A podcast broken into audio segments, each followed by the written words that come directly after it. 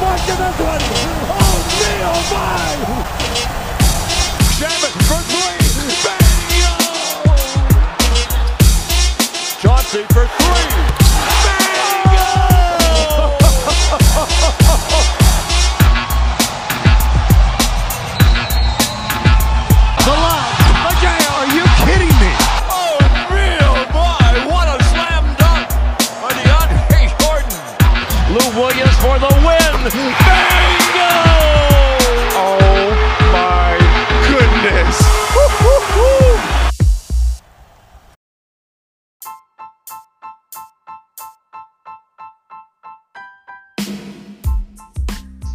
Aí galera, tudo certo? Estamos aí para mais um Bingo Podcast.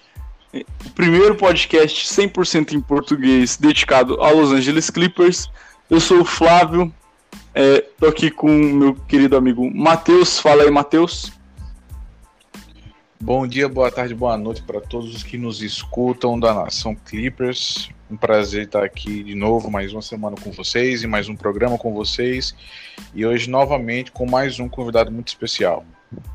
Um grande amigo nosso aí, nosso querido Heitor Facine do Buzzer Beater. Fala aí, Heitor.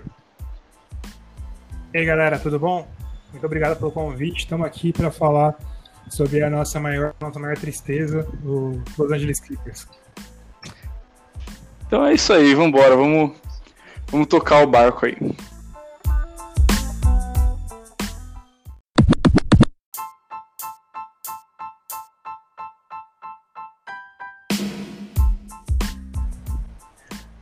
Bom, primeiramente falando sobre o, o assunto mais recente, que foi a, a partida da- de pré-temporada contra o Jazz, que o Clippers tomou uma coça. É, Los Angeles Clippers, a impressão que a gente tem é que ele não dá a importância é, que os outros times dão para resultados em pré-temporada. Porque que eu me lembre, é, pelo menos nas últimas três pré-temporadas, o Clippers tomou uma coça na maioria dos jogos. É, mas e aí, o que, que vocês acharam do jogo, hein? Bom, é, eu assisti o jogo, assisti uma parte do jogo, né? Alguns melhores momentos. E, cara, eu acho que resultado de pré-temporada, pré-temporada serve para jogador que não tá garantido garantir contrato e pra gente testar coisas novas no time. Então, a gente perdeu, perdeu contra o Lakers. Eu acho que a gente sente mais porque a gente perdeu contra o Lakers, né? Se fosse contra Sim. qualquer outro time, acho que a gente nem sentia tanto. Mas é, eu não ligo tanto pra isso. Eu acho que o eu acho que foi até bom essa boa essa pré-temporada porque a gente conseguiu perceber que tem algumas variações de coisas que encheram o nosso saco no ano passado. Que teve uma movimentação mais da bola, é, o jogo não foi só totalmente focado em Paul George Kawhi Leonard, e quando for focado nos outros, teve mais passes. Então isso foi legal de ver. O resultado, eu nesse momento, realmente, óbvio que tem a piada que o time vai demorar para se acertar tal, mas é só na temporada em si que o resultado tem que valer. Pré-temporada é pré-temporada. É, Pois pois, é. é. assim, eu, eu concordo e.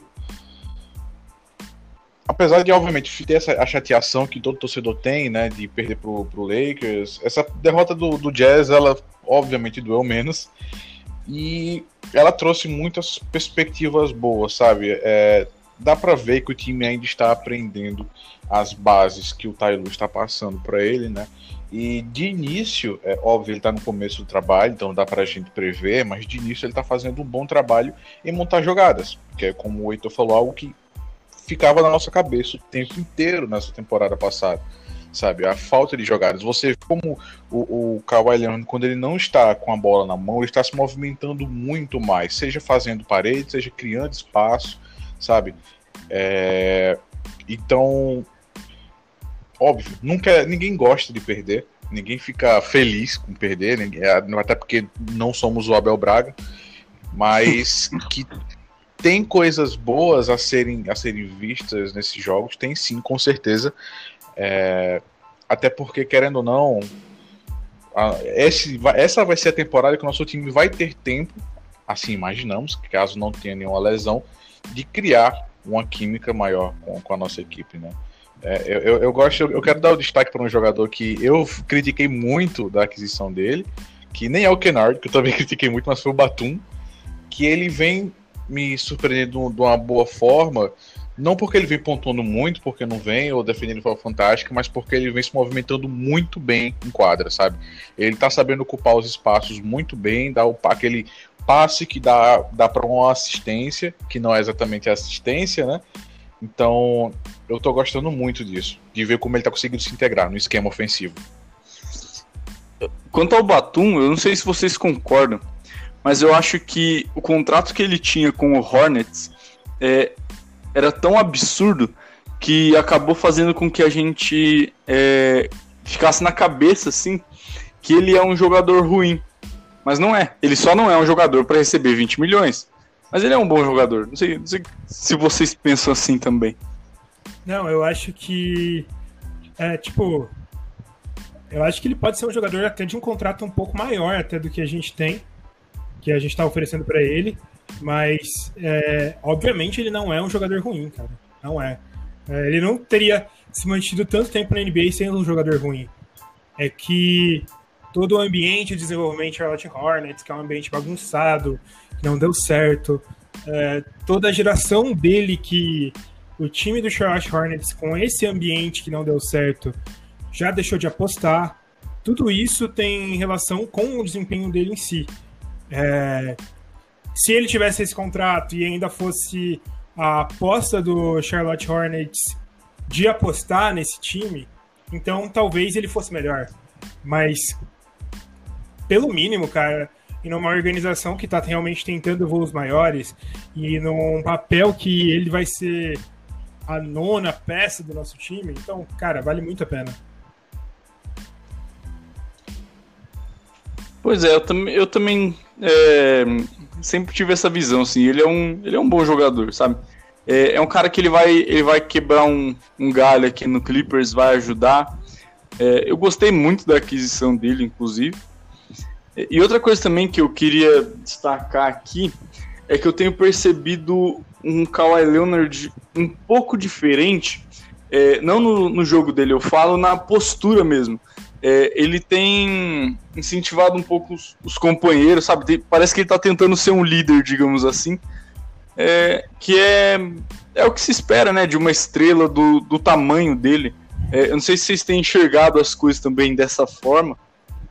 Cara, eu acho que também não é só a postura dele que eu vi mudança. Eu não sei se chegaram a ver que saiu uma entrevista dele, eu acho que com o Jimmy Kimmel, desses entrevistadores norte-americanos, que ele tava sorridente a entrevista inteira, ele tava fazendo é, piada é, a entrevista inteira. A gente vê fotos do Clippers, ele tá mais sorridente.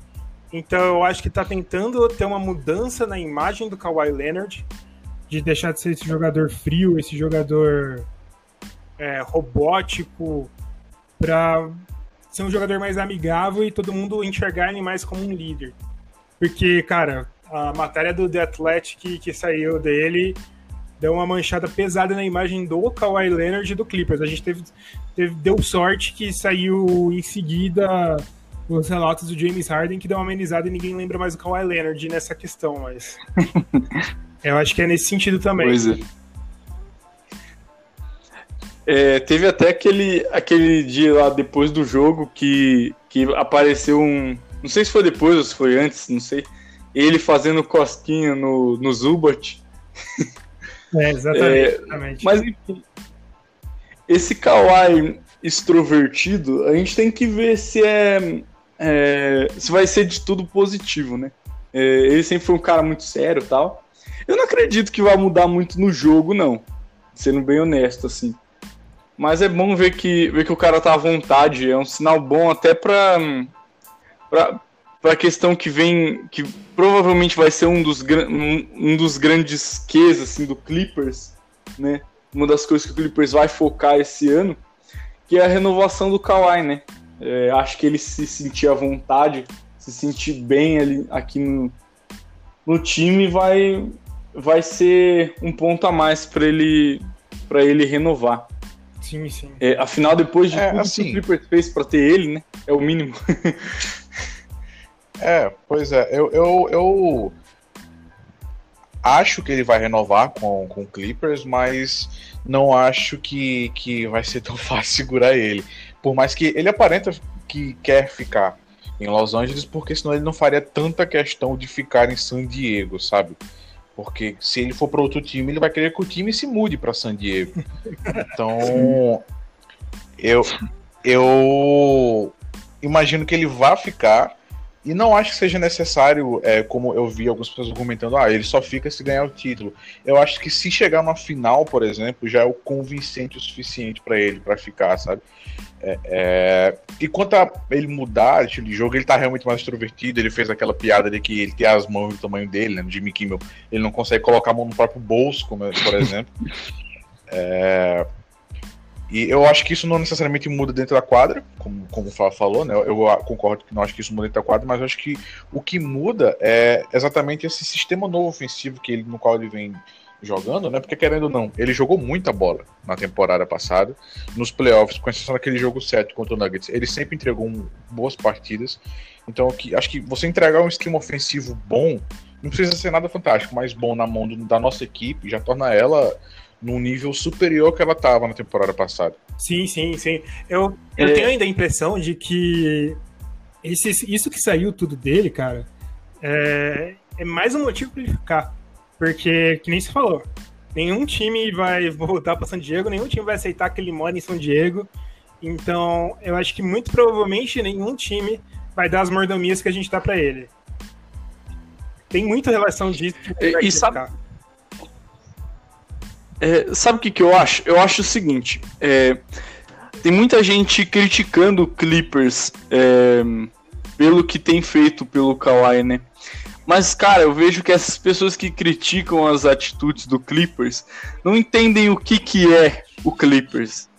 Não entendem que o Clippers nunca teve a, a chance de ter uma estrela do tamanho do Kawhi Leonard. E essa foi a primeira vez, sabe? Então é, é isso, mano. Se o, se o Kawhi quiser construir a casa dele dentro do CT, o Clippers tem que deixar. Tem que, pode construir à vontade. É, e, mas, mas, assim, brincadeiras à parte, né? É, eu, eu acho que esse, clima extrovertido do Kawhi pode até, até ser positivo, cara. Porque pelo que a gente vê, assim, no, é, nas entrevistas dos jogadores e tal depois do Clippers ter perdido essa última série aí pro, pro Nuggets, cara, todo mundo ficou mordido, sabe? Tipo, o clima ali tava, tava tenso demais. É, todo mundo ficou meio magoado com, com essa derrota. E eu acho que tentar animar os, o, o, o clima ali, tentar colocar todo mundo para cima, é um, é um primeiro passo para buscar é, superar isso e possivelmente vencer ao- em, em uma situação futura, né? Porque eu acho que o, o Clippers vem muito com esse sentimento de de querer se provar, sabe? De, de sentir que precisa se provar, que tem que vencer essa maldição. É, eu, tava até, eu tava até pensando, né? é, ontem ou hoje, eu não me lembro. Mas eu, eu, eu tinha assistido um, eu tava vendo um vídeo do DPC, né? Que ele falava sobre isso, sobre essa tal de maldição tal. A gente sabe que é, que é uma coisa que não, não tem tanto a ver, mas a gente gosta de acreditar nisso, né? O torcedor gosta de, de ter essa crença em algo que, que foge do natural. Então, é. Eu tava pensando, imagina, o que, que passava na cabeça dos caras? Tipo, eles chegaram no segundo tempo do, do jogo, o Clippers tinha uma vantagem e tal. E aí, de repente, tudo para de cair. Eu fico pensando, eles sentados assim, eles pensando, caramba, o que, que tá acontecendo? A gente, do nada, a gente desaprendeu a jogar basquete. Porque eles, os, os novos jogadores, né, que na temporada passada eram novos jogadores, eles não tinham conhecimento sobre essa maldição. Eles não sabiam que quando o Clippers abre 3 a 1 o time vira uma desgraça completa e nada dá certo. E, e aí eu acho que eles ficaram meio assustados até. É, eu acho que o Clippers está. Os jogadores querem voltar a se provar, principalmente porque. É...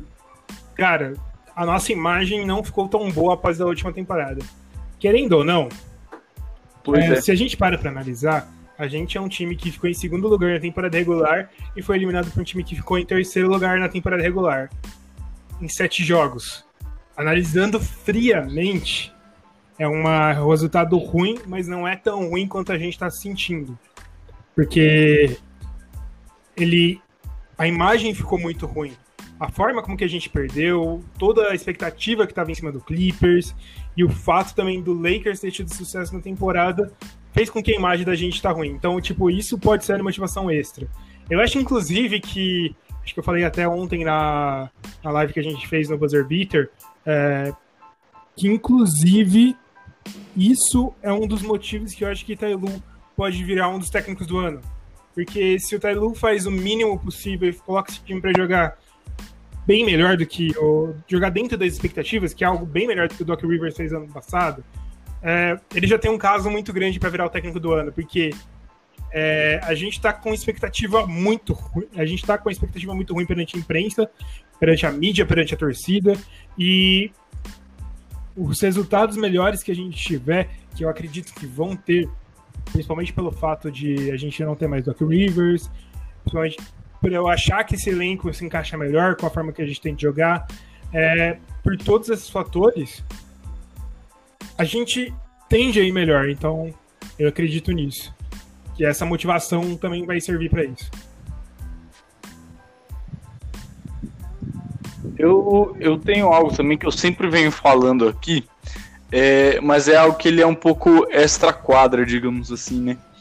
que é, cara, o jogador que ele, ele, ele sabe que ele é favorito, ele sabe que o time dele tem obrigação de ganhar, é, porque todo mundo tá depositando tudo nisso, é, querendo ou não, é, é, um peso, né? O cara fica pressionado. O Clippers esse ano, mesmo não tendo mudado muita coisa, e o que mudou foi para melhor, é, chega com a, a, imagem do vexame que passou na, na última temporada e, e chega totalmente acreditado, sabe? Tipo, muita, a maioria das pessoas acredita que o Clippers não, não vai ser campeão. É, mesmo sendo um time que tem força para isso, o, o, time tá, parece que tá livre de pressão, sabe? É, eu, não tô, eu não tô dizendo que, assim, por causa disso o Clippers vai ser campeão, mas pode ser um fator a favor é, eu penso que esse ano o time vai se sentir um pouco mais à vontade, não sei. Eu concordo com você, concordo. É... Tem, ó, eu acredito que tudo que saiu naquela matéria do The Athletic estava correto. E se eu parto do pressuposto que tudo que saiu daquela matéria do The Athletic estava correto, eu parto do pressuposto também que os movimentos que a gente fez nessa off-season foram movimentos muito bem pensados para parar aquelas arestas. Por exemplo, a gente tirou do elenco o Montrezl Harrell, que pode ser um dos caras que estavam mais reclamando, por, e a gente acredita, todo mundo acredita, que era um dos caras que estavam mais reclamando do, do, vestiário do Clippers, de, do tratamento que o, que o Clippers estava tendo com as principais estrelas. Então, tirar ele faz algum sentido nessa coisa, nesse, nesse caminho. A gente trouxe o Serge Baca. O Serge Baca é um dos melhores amigos do Kawhi Leonard dentro do basquete. E ele é um cara que é muito Sim. de grupo, um cara brincalhão. É só, não sei se a galera acompanhava, mas ano passado ele era muito próximo do Gianno Nobre também. Eles meio que fizeram meio que uma batalha de estilo, que, que eram dois caras mais bem vestidos. Então, ele ele pode fazer esse meio de campo entre Kawhi Leonard e resto do elenco do Clippers. A gente trouxe um cara veterano como Nick Batum, foi mais uma oportunidade de mercado tal, mas mesma coisa que o Luke Kennard, acho que os dois têm mais oportunidade de mercado. Mas são dois caras que trazem mais experiência para o nosso banco. E por fim a gente traz o Tailu, que é um cara que eu acho que está acostumado a ligar, lidar com esse time, porque é um cara que já estava lá. E é um cara que conseguiu produzir um dos melhores ataques da NBA da última década, que é o Cleveland Cavaliers de 2016-2017, que perdeu o título e tal, mas os números ofensivos daquele time era muito bom.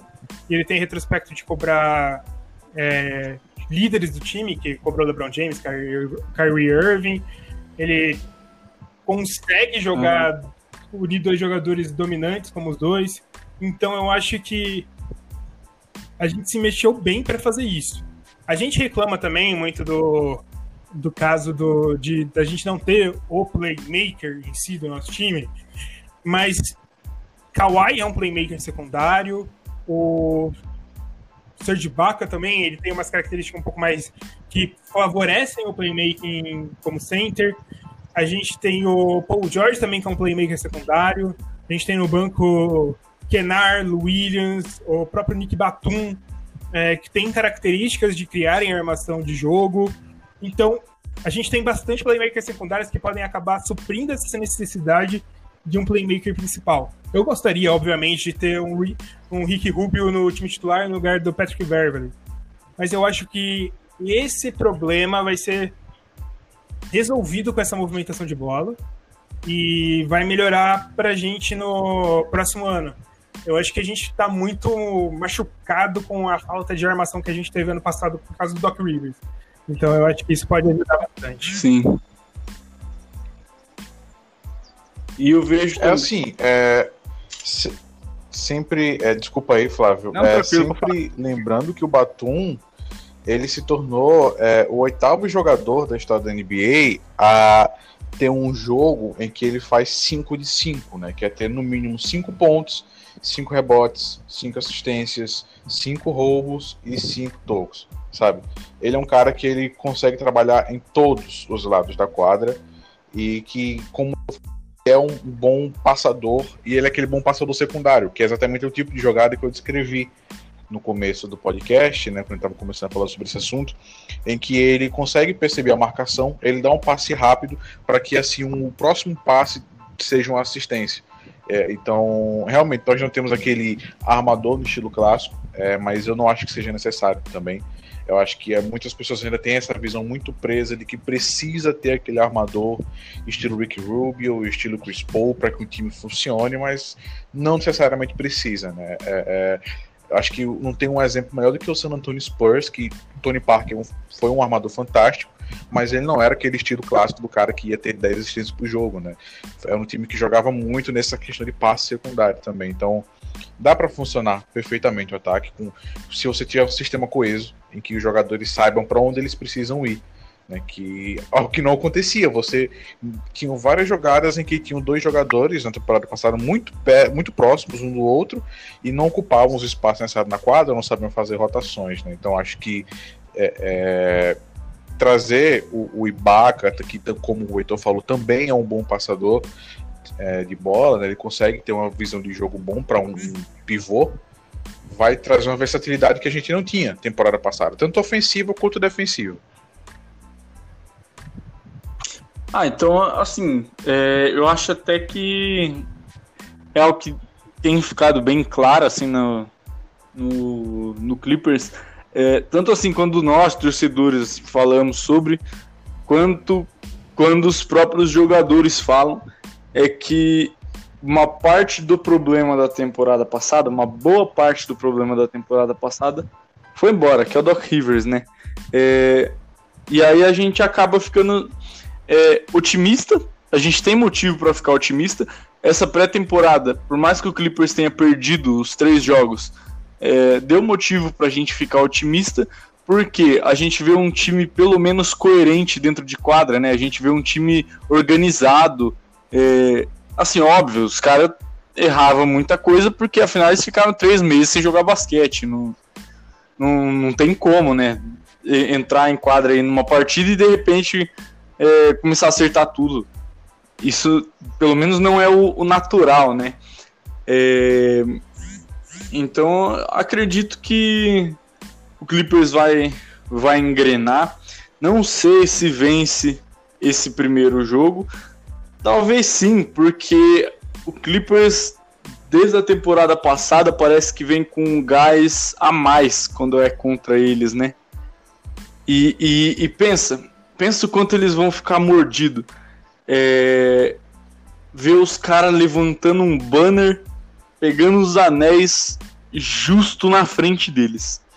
O, o, que vai, o que vai, assim, confortar o nosso coração é que o Harry vai ficar só olhando. Mas, mas que vai doer. jogos da pré-temporada, uma das coisas mais lindas é ver o Harrow tendo problema para pontuar em cima do Zubat. Absurdo. Nossa, verdade. verdade. Isso só evidencia o que a gente vivia Não, batendo é. na tecla, né? Foi, foi assim, um prazer incrível, quase que indescritível ver o que a gente passou a temporada inteira falando tá acontecendo do, com, acho que assim, é, obviamente ninguém gostou do, do Harold ter ido pro Lakers, né? O problema não foi necessariamente ele ter saído do Clippers, mas o time pro qual ele foi. Então, assim, ver ele tendo tanta dificuldade assim de marcar em cima do Zubat foi, foi ótimo. E assim, rapidinho, só para finalizar essa, essa, o assunto do jogo, né, da partida, é, hoje, no dia 20 de dezembro, né, o Paul George está dando uma entrevista agora é, para jornalistas e eu quero que vocês teçam comentários sobre algumas falas dele. É, ele foi perguntado sobre exatamente o que a gente comentou aqui, né? Sobre a questão do time estar tá se adaptando ao novo técnico, ao novo sistema ofensivo e defensivo, né?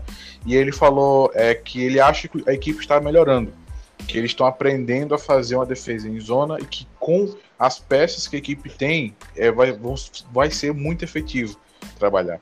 E além disso, ele complementa falando que ele está gostando muito desse processo né, de readaptação e que é a primeira vez que ele e o Kawhi conseguem entrar no training camp juntos, né? Na temporada passada eles não conseguiram. Então ele destaca isso também, que eles não tiveram oportunidade de treinar juntos desde o começo da temporada. É, então, e o que, é que vocês, vocês acham dessas falas? Cara, o fato deles treinarem junto desde o início é uma das coisas que mais me motiva porque a gente conseguiu perceber nos últimos anos o que a falta de entrosamento, falta de saber lidar com, com o outro, não só ele, com o resto do time fez. Isso eu acho que é uma das coisas que podem fazer diferença. E... Sim.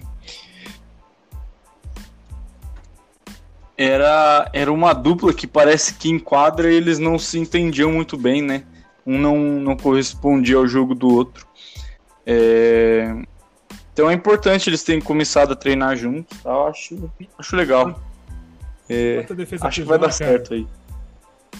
A gente sabe que a NBA não valoriza tanto, não valorizava tanto a defesa por zona, principalmente pelo fato do de que a defesa por zona tinha uma, um ar de que se o, se o defensor precisasse de uma defesa por fazer uma defesa por zona significava que ele não era necessariamente um bom defensor. É, esse preconceito existia por muito tempo. Mas na última temporada a gente viu que quando ela é bem executada, ela dá muito certo. O Miami Heat executou a defesa por zona quase os playoffs inteiro. Chegou na final por conta disso. Se eu me lembro bem, o Los Angeles Lakers também executou uma espécie de defesa por zona contra o Houston Rockets que anulou completamente o Houston Rockets. Então, eu gosto que a gente está usando isso. E eu gosto bastante porque a gente tem muitos bons defensores no time titular. É, tipo, de ótimo para excelente, a gente tem Paul George, Kawhi e Serge Ibaka. A gente tem o Patrick Beverly, que eu gosto menos do que o resto dos torcedores do time do Clippers dele como defensor, porque eu acho que ele é um defensor mais de esforço, como um defensor de técnica, mas ele é um defensor de bom para ótimo. E o Max Morris eu acho que também está nessa, nessa linha. Então, eu gosto muito da ideia de adaptar uma defesa por zona com defensores tão bons assim.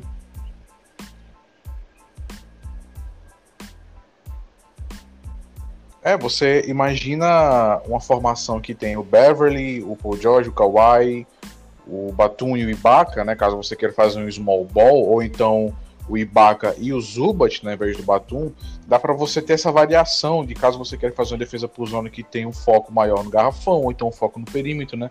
É, eu acho que essa vai ser a principal mudança, além, claro, da parte ofensiva, mas até mais do que a parte ofensiva, essa mudança defensiva que o time vai ter, essa versatilidade, que, óbvio, você tem Paul George e Kawhi, você tem versatilidade defensiva, mas esse acréscimo que principalmente o Ibaka traz pra gente, eu acho muito importante, principalmente quando é jogo apertado, em que não querem colocar o Zubat, seja por inexperiência, por achar que ele não combina com o jogo por ser muito lento.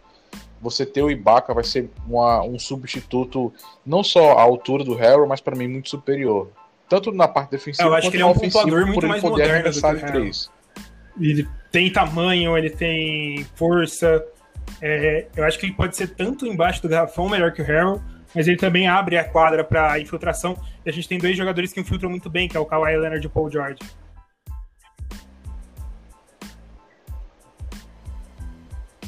É, quanto, quanto ao Ibaka defensivamente, cara, eu, eu falo assim, eu, eu me sinto muito mais seguro porque eu não sei se vocês viam isso da mesma forma, mas pra mim o garrafão do Clippers era uma mãe, sabe? É, eu, eu confesso, eu tinha medo de enfrentar times como um Utah Jazz, por exemplo, porque eu sabia que o Clippers ia apanhar no garrafão, ofensivamente e defensivamente. É, então é, é- é um, um alívio, eu me sinto mais seguro com, o, com a vinda do Ibaka e a saída do Harrow, né? Não, e tipo, não é que necessariamente o Harrell seja um mau jogador. A gente ficou muito sentido, mas ele não é um mau jogador. Mas pro que a gente precisa, o Serge Ibaka é muito Sim. melhor. Muito melhor. São prateleiras diferentes. O, o Harrow. O Harrow é bom, tipo, eu, eu realmente eu acho ele muito bom, é muito esforçado, porém ele, ele tinha um problema físico, né? Tipo, ele é, ele é muito baixo, sabe? E aí o, o Clippers usava mal ele e, e tomava um vareio de qualquer, qualquer pivô decente, é, ele sofria. E aí deu, deu azar de nos playoffs pegar logo, se, se não o melhor, um dos melhores pivôs da atualidade, né? E aí passou esse vexame. O Nikola Jokic, ele é absurdo, é um dos meus jogadores favoritos. E ele, é, como que eu posso falar? Ele contra a gente foi muito melhor do que ele foi contra o Jazz, cara. Então, isso demonstra alguma coisa, né? Sim. Pois é.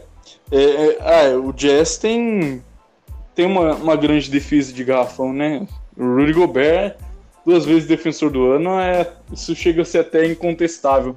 É, e aí pegava o, o Harrow, que, né, é, a defesa de garrafão dele também era, era uma água, aí ficava difícil, né? Acho que com o Ibaka a gente não vai ter tanto esse problema, não. É, eu, pelo menos, me O sinto mais seguro. também. E, e O acho próprio Zubat vai dar certo. tem esse problema com o próprio Zubat. Oi? Ah, o Zubat é que ele é. Assim, ele é, ele é um bom pivô, ele é um jogador que a gente tem motivo para acreditar que ele vai, ele vai evoluir muito, né? Mas ele. É, inclusive, eu, eu espero dessa vez estar em, em maior número aqui, ô Matheus. Mas eu sigo achando o Zubat mongoloide. Ele é meio mongoloide, sim. Cara, o Zubat, ele, ele é o meu menino, tá entendendo? Eu defendo ele aqui. Vou continuar a defendê-lo porque eu acho ele um puta pivô, tá entendendo? Eu já disse e vou dizer de novo que eu continuo acreditando que ele vai sim ser All-Star. Se o Rudy Gobert conseguiu ser All-Star e defensor do ano duas vezes, e não é menosprezando ele, ele é um ótimo pivô, o nosso querido Zubat também consegue, porque ele tem, a- ele tem as peças para isso. Ofensivamente, eu achei ele até melhor do que o Gobert com mais, com mais ferramentas ofensivas embaixo do garrafão. Então, é, é, brincadeiras à parte, né, de, de falar que é meu menino, é óbvio, ter o Ibaka, o Ibaka é um cara que não é baixo na pra posição dele, não é um dos pivôs mais altos, mas não é baixo, não é um biombo da vida, né? Então ele consegue ter a versatilidade por ser um cara que não é tão alto, mas que consegue defender pivôs altos, mas ele também consegue marcar o perímetro bem. né? É algo que acho que assim, a gente viu um pouco disso, a comparação até não faz muito sentido, porque mas eu lembro quando o Blake Griffin ficava encarregado disso às vezes, né? Embora o Blake não seja nem de longe tão bom defensor quanto o Ibaka é, né? Mas você ter de novo um cara que consiga jogar na posição 4 ou 5 que não vai entrar em desespero se for defender o armador, como o coitado do Zubat vai entrar, porque o Zubat é enorme e pesado, né? Então é, é, vai ser um alívio muito grande. Era, era até isso que eu, que eu ia dizer. É, o Ibaka, ele parece que ele se impõe um pouco mais. O Zubat, ele é, às vezes, ele é meio estabanado, não sei. O exemplo mais claro que eu tenho é do, do Game Winner que a gente tomou do Suns, né? Na, na bolha. É, sei lá, o Zubat é meio estabanadão. O Ibaka não. O Ibaka tem, tem presença Então, ali, sabe? é, é exatamente isso. Eu gosto muito do Zubat. Eu acho que, tipo, se. Cara, eu não gosto de fazer isso, exercício de futurismo. Eu não gosto de. De futurismo, não, de mudança de passado. Eu não gosto de desmerecer o Denver Nuggets, mas eu acho que a gente teria mais chance se o Zubat tivesse mais minutos contra o Denver Nuggets. É, na, no, na série passada. Porque, cara, ele é um defensor subestimado. Ele. Óbvio, guardado as devidas proporções, ele me lembra um pouco o Mark Gasol jogando porque ele é muito bom no posicionamento, ele não é tão atlético, ele é meio mongolão do, do jeito que você falou, mas ele, ele é um defensor de posicionamento muito bom, ele sabe muito bem o que ele tem que fazer em quadra. Então, isso ajuda muito a ele melhorar a defesa dele.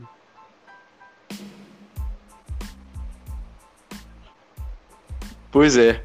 é... E, e é aquilo que eu disse, né? A gente tem motivos para acreditar que ele vai ter uma evolução grande. É, o Zubat tem o quê? 24 anos? 23 anos só? Não sei.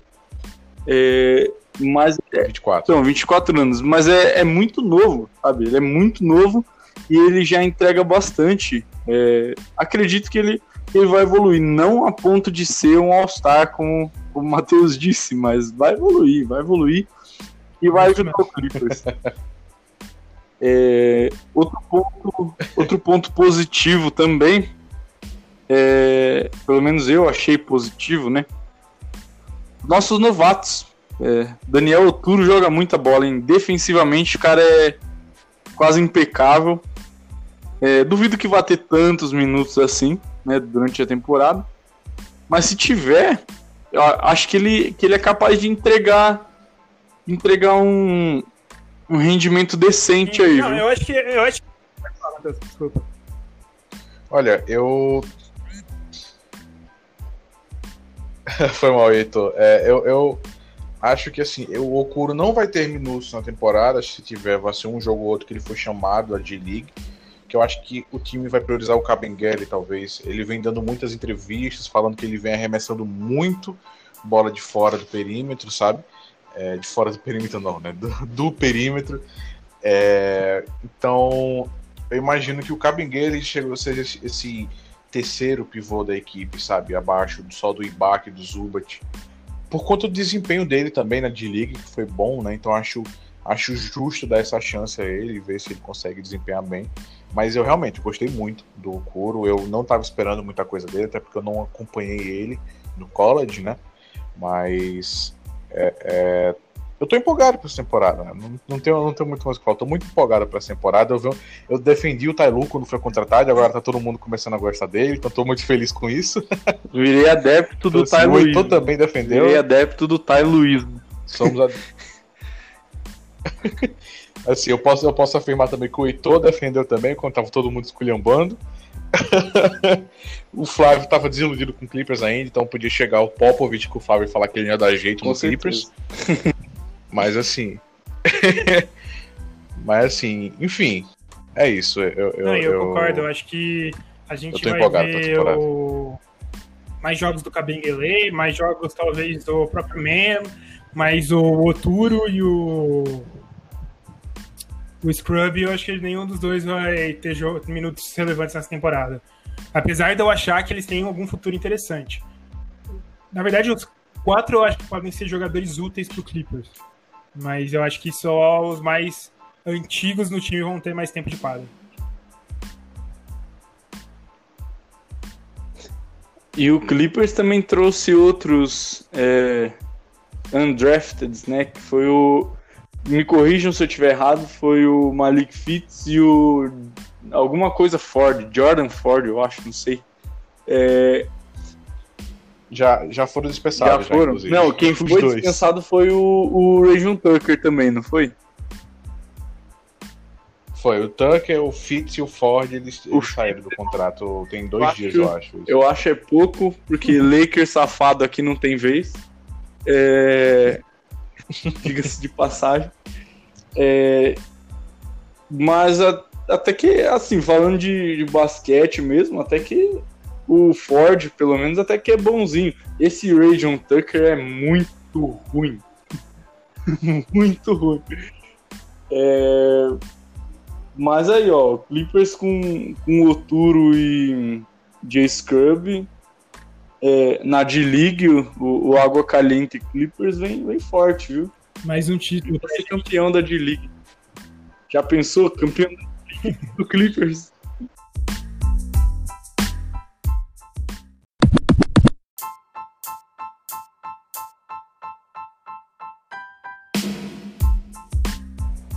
Bom, Heitor, é, a gente, como a gente tem feito aí com, com os outros convidados, gostaríamos de saber um pouco da sua história com o Clippers.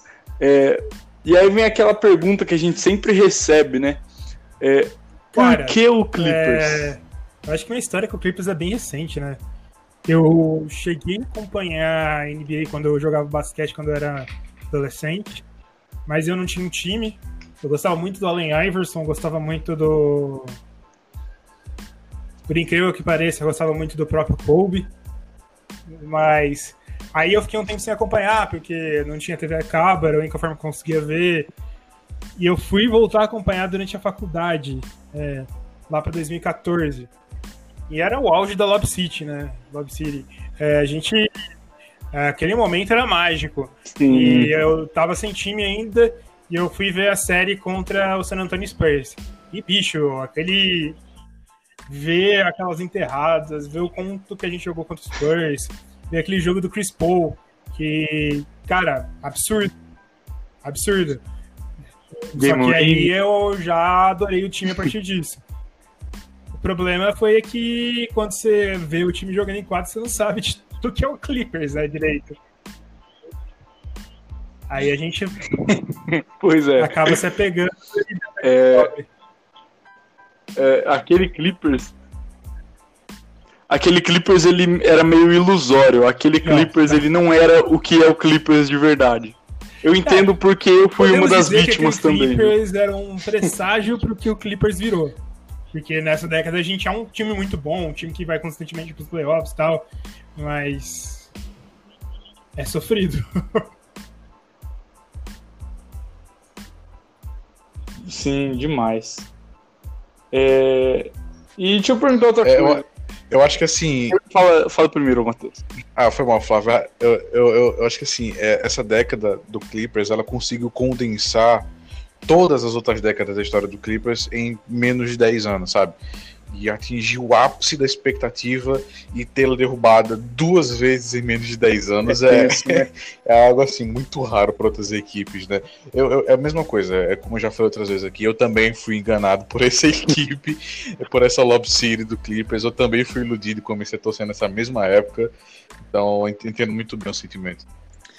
É, cara, inclusive eu vejo é, algumas franquias da atualidade que elas parecem que são Clippers de antes da Lob City, sabe? É, eu ia até falar, quando a gente falou do, do Batum e do Hornets, cara, o Hornets é um time que eu vejo como o Clippers de, de Donald Sterling, sabe? É, um time mal gerido, é, sem futuro nenhum, que é, talvez, né, eles têm que torcer muito por isso. A luz do, no fim do túnel deles talvez tenha chegado, mas a chance de não ter chegado é muito grande.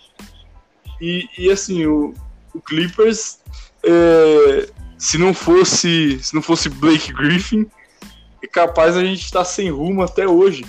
E, e tem muita franquia que não a gente vê assim que não tem saída, né? É, cara, eu admiro. Eu admiro quem torce pro, pro Sacramento Kings, tá ligado? Eu admiro quem torce pro, sei lá, pro Timberwolves. Porque são um time que eu, eu pessoalmente, não vejo saída. É, Não, e o é, Clippers estava nessa até pouco tipo, tempo atrás. é, como que eu posso falar? Eu juro, eu acho que é uma com- combinação de muitos fatores que deram muito certo pra gente. Que foi, obviamente, o Blake Griffin ser draftado, que é um jogador midiático, um jogador de highlight, um jogador que fez todo mundo olhar de novo pro Clippers. A gente conseguiu a troca pelo Chris Paul, que também trouxe mais gente pro Clippers. É, a gente tem o Steve Ballmer, que é um cara que quer realmente investir na franquia, quer realmente propagar o Clippers para a periferia de Los Angeles. Então é uma coisa importante. E a gente tem também, por incrível que pareça, Doc Rivers foi uma parte importante desse processo, porque é um cara vencedor da NBA, é um cara que tem o aval das franquias da NBA, é, de toda a mídia da NBA, é um cara respeitado, que ele foi essencial para trazer Kawhi Leonard e Paul George pro time. Então, cara, eu acho que tem muito a ver com isso.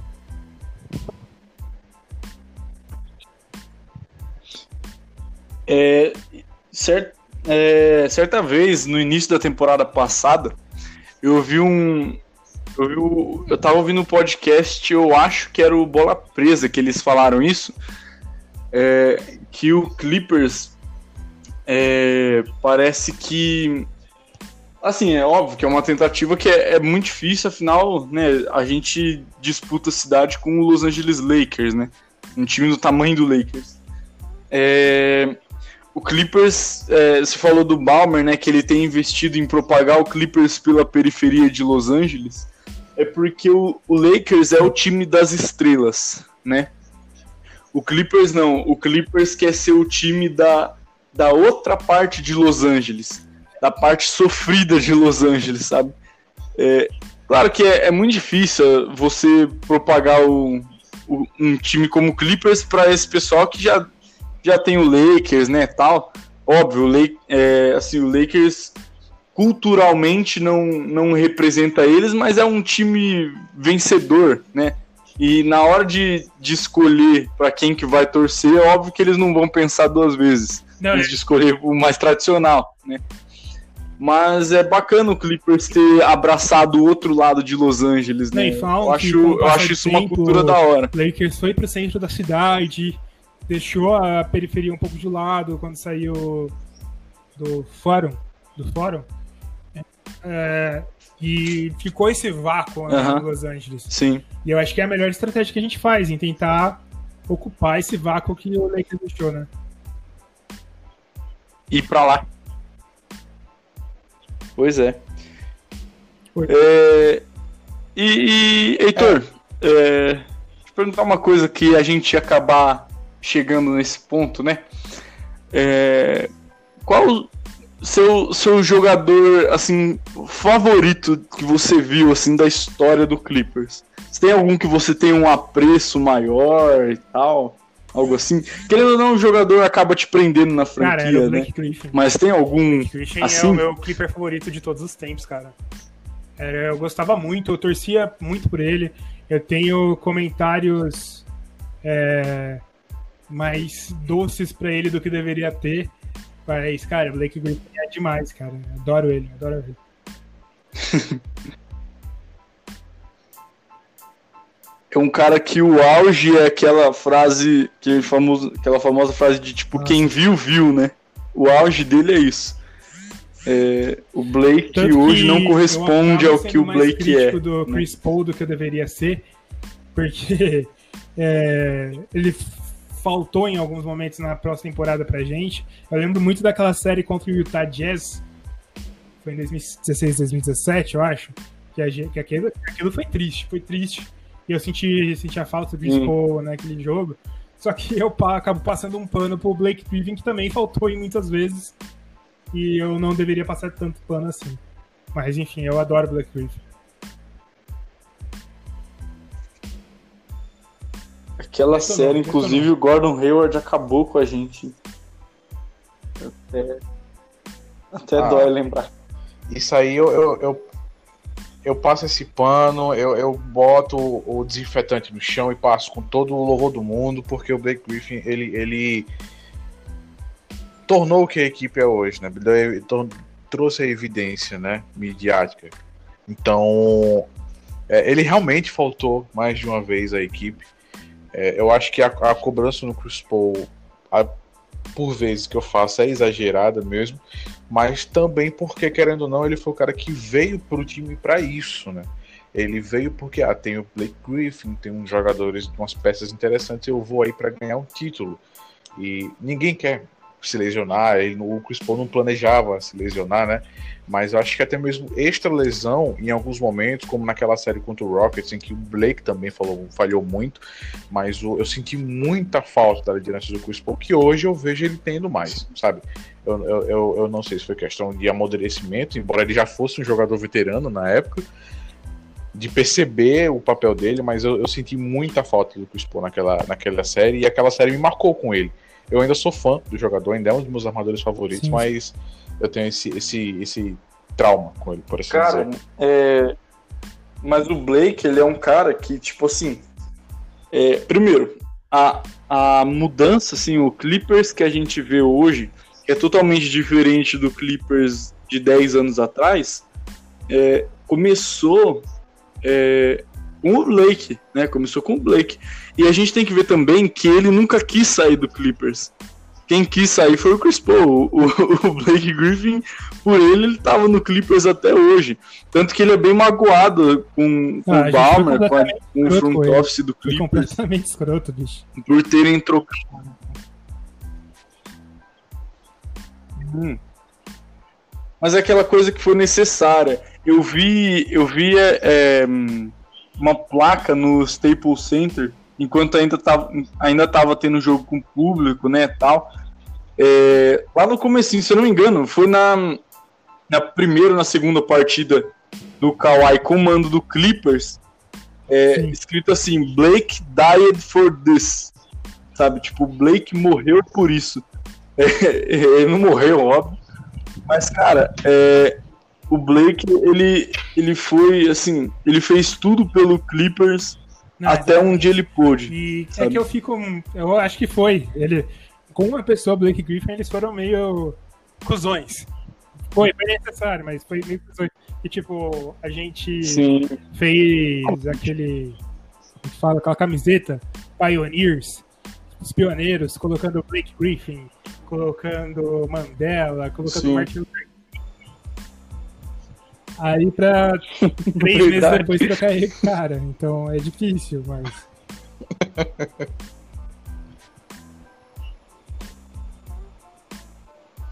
Ofereceram um contrato enorme para é. ele, prometendo aposentar a camisa e tudo mais e. Olha. Ah, nossa, aquele circo que foi feito. É. Assim, hoje se tornou um circo porque na época foi lindo, né? Mostrando um banner da camisa dele aposentada como seria, tal, né? Lá no Eu acredito Center, que vai ser. Pra três meses depois. É, sim, eventualmente eu acho que sim, porque ele foi o cara que, como a gente falou, é, mudou a equipe, né? sim. né?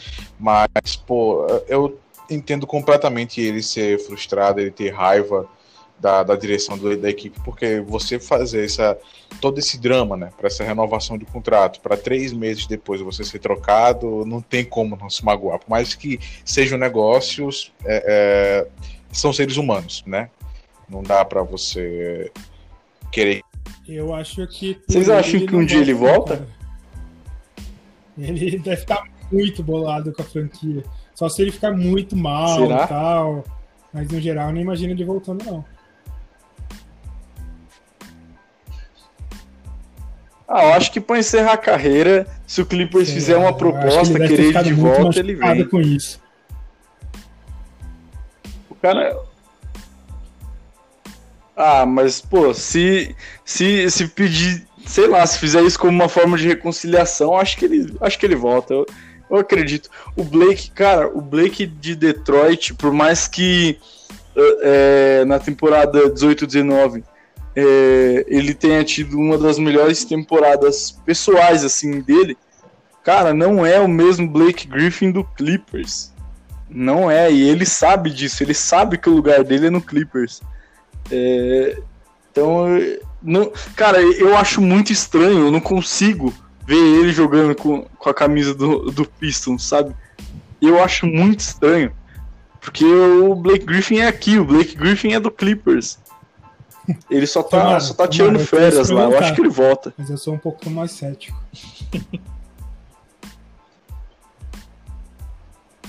No fim, no fim de carreira, assim, pra aposentar, eu acho que volta.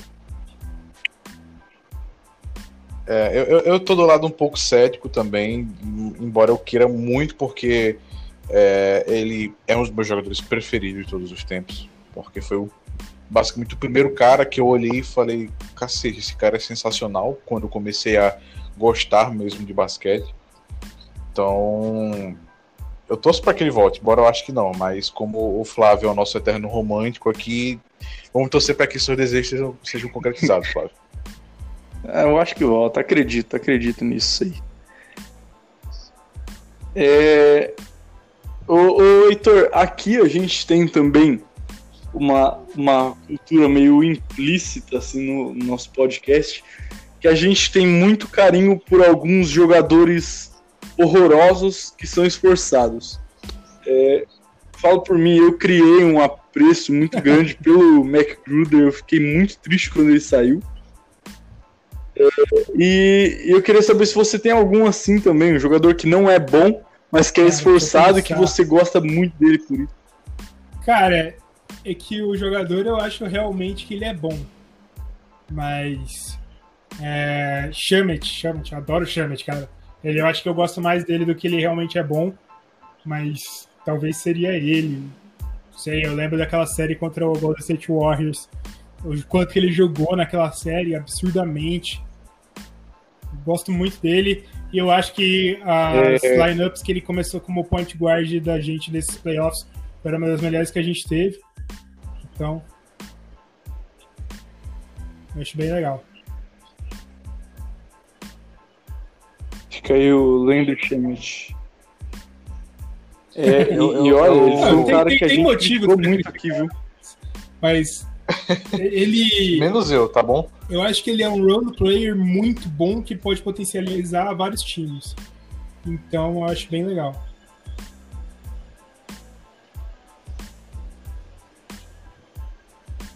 É, pois é, eu, eu, eu tinha assim, é, ele e o Zubat eram os meus defendidos, hoje é somente o Zubat, porque o Shemet foi embora, eu acho ele, ele um baita jogador. É, eu acho que eu, o jogador ruim que eu sempre tive simpatia no, no- que jogava no Clippers, né? O Glenn Davis, o Big Baby, porque eu Ah, me identifico Big com ele como sendo, sendo um homem gordo também. Eu ficava me vendo representado por um cara que, pô, eu poderia jogar basquete também. Olha o tamanho do cara ele jogando basquete, sabe? Eu adorava o Big Baby. Carismático, né? pô? É, velho, é, é- é o que eu falei, representatividade, sabe? Eu, eu, eu estou longe de ser magro, então assim, eu me sentia muito, muito era muito feliz vendo um cara, um cara gordo como eu jogando bem basquete. Porque ele, ele era ruim, mas era bom também, vai. Cara, eu, eu assim, eu tenho motivos pra gostar muito do McGruder, porque o McGruder é aquele cara que sempre foi esquecido do rolê, sabe? Às vezes a gente até esquecia que ele jogava no Clippers, mas ele, todas as vezes que o Clippers precisou dele, ele se doou 100% e, e, e no, no clutch time, quando colocaram ele, ele, ele nunca errou. Ele nunca foi o culpado por o Clippers ter perdido uma partida. Muito pelo contrário, ele foi o responsável por chutar a bunda do Portland naquela vez. E o McGruder é, é um cara sensacional. Eu senti muita, vou sentir muita Vamos falta ver, dele. vamos ver. Eu acho que. Eu espero que você não sinta tanta falta dele nesse ano.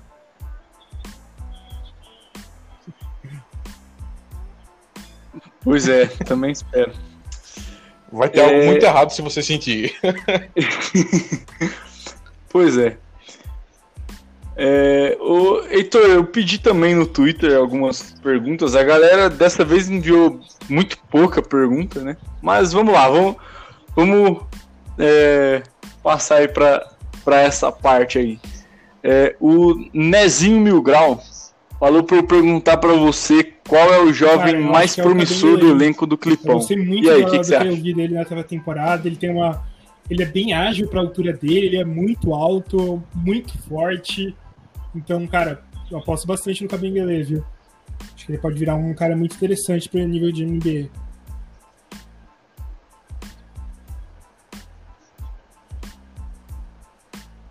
É, ele, ele realmente é um cara que tem um físico é, excepcional, né? Que vai ajudar ele. E ele tem um arremesso bem confiável, viu? Pelo pouco que a gente vê, assim, pelo pouco que a gente viu dele jogando no, no time principal, ele tem um arremesso confiável. É, é treinar e melhorar que ele. Que bola tem, bola tem. E aí o. O Pull Up BR mandou uma pergunta inclusive já, já até entra um pouco no que a gente tem o costume de fazer quando chega mais ou menos nessa parte do podcast. É, ele pergunta o que você espera do time para essa temporada e se você acha que o time melhorou ah, então, em relação cara, à temporada passada. E aí, o que, que, você acha? Hein? Na temporada regular, eu espero a gente terminando pelo menos em segundo lugar. Não duvido que terminamos em primeiro, porque eu acho que é, LeBron James e Anthony Davis vão estar um pouco descansando no início. Pro geral, Sim. eu queria. Eu, eu não sei, eu tenho duas visões. Ou sonhar pequeno e esperar uma final de conferência, porque eu acho que agora tem que ser sonhar, ser sonhar pequeno pra gente. Mas eu espero uma final de NBA, cara. Eu acho que a gente tem que ir pra final, cara. Eu acho que a gente consegue, tem como ir, e eu espero que isso aconteça. E tem outra, outra parte da pergunta, né? Se o time realmente melhorou. Não, eu acho que melhorou bem. Eu já é, eu... cheguei falando ao longo do episódio. O time tem jogadores melhores é. para mim, porque eu acho que tanto o Ibaka em relação ao Harrell, quanto o Kenar em relação ao Shamit são upgrades para o momento. E o Nick Baton é um downgrade em relação ao Jamaica, mas é, são jogadores que são do fim da rotação, então eu acho que vão influenciar pouco pra gente. E só o fato de ter o Tailu, que no lugar do Doc Rivers, que não é dizendo que o Doc Rivers é necessariamente o pior treinador do mundo, mas já deu com ele pra gente e não é o treinador que a gente precisava nesse momento. Eu acho que, por exemplo, o Doc Rivers pode ir muito melhor no Philadelphia 76ers que foi com a gente na última temporada, porque para eles faz mais sentido ter o Doc Rivers do que pra gente.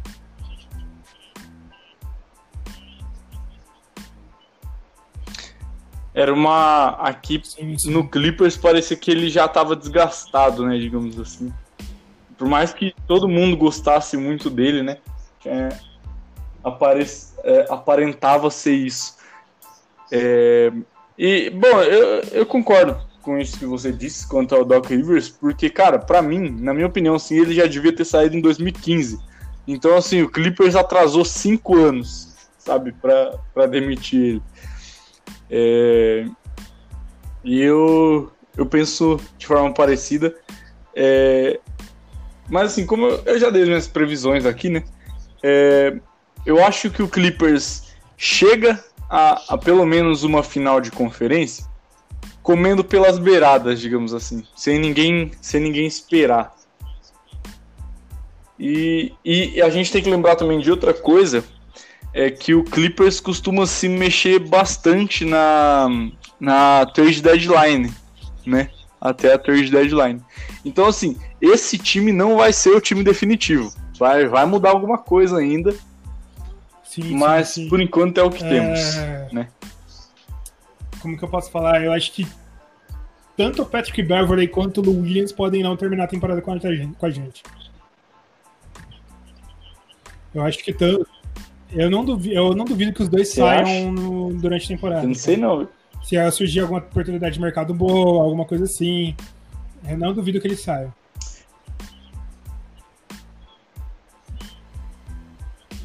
Eu acho que é mais sim, fácil sim. o Clippers conseguir algo pelo Lou Williams, viu? O Lou Williams ah, eu também não é acredito que né? termine, não. Bastante. Mas o Beverly Mas também tem o fato de que a próxima free agent não é tão boa. Vai. E não tem por que ser até um aspirante. Então pode ser que o Beverly também saia e aumente o valor de mercado dele.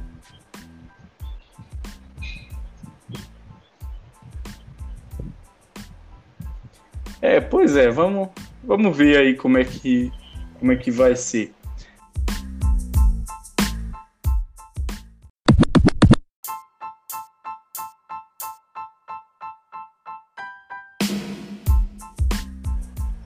Bom, vamos chegando aí ao final de mais um Bingo Podcast. É, lembrando os nossos agregadores, a gente está disponível no Spotify, no Google Podcasts, no Anchor, no Breaker, no Overcast, Pocket Casts, Radio Public e eu devo ter esquecido mais algum, né, Matheus? Acho que só o Overcast, de resto foram todos. É, eu sempre esqueço algum, é, é isso aí, Overcast. É, tudo Bingo Podcast. É, peço que você deixe aí a sua avaliação positiva, compartilhe aí. É, eu vou abrir aqui um espaço para divulgarmos as nossas redes sociais, nossos trabalhos. É, eu sou o Los Angeles Creepers no Twitter. É, aí aberto para vocês se sentirem à vontade para se divulgarem. Falem aí, rapaziada. Bom, é, como vocês sabem, a, a, minha rede social, né, que eu mais uso no caso é o Twitter, então quem quiser me seguir é arroba o Mateus, underline 1997, onde eu falo prioritariamente sobre basquete, política Bom, é, e história. Quem quiser acompanhar então, o Buzzer Beater, a gente tá no Twitter, lá. que é o Buzzer Beater, Buzzer Underline Beater BR, a gente tem no YouTube, que é o Buzzer Beater BR também. A gente tem um podcast, tem Instagram. Se você pesquisar Buzzer Beater, vai achar a gente lá.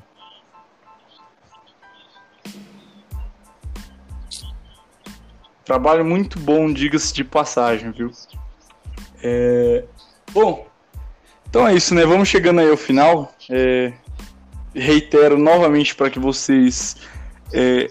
compartilhem aí o, nosso podcast de... e deixem sua avaliação positiva. É, terça-feira a gente está gravando num domingo. Na terça-feira começa a temporada, então provavelmente quando eu estiver lançando esse episódio, quando você estiver ouvindo, já vai ter jogo né? Vai ser justamente o dia do jogo. É, à meia-noite vai estar tá passando no Sport TV. Eu peço que você, é, torcedor do Clippers, é, ligue no Sport TV mais ou menos uma meia-noite e vinte, se você não quiser passar raiva, se você quiser ver só o jogo, tá? É... se, não, se não quiser passar vergonha também, porque vai, vai ser triste. E, e é isso, não, não perca aí a, a temporada do, do nosso clipão. Bom, muito obrigado por ter escutado até aqui. Queria agradecer ao Heitor por ter aceitado aí o nosso convite. É, que foi uma honra recebê-lo aqui no nosso podcast. E, e é isso. É, vamos encerrando aí. Valeu, rapaziada. Até a próxima aí. Tchau.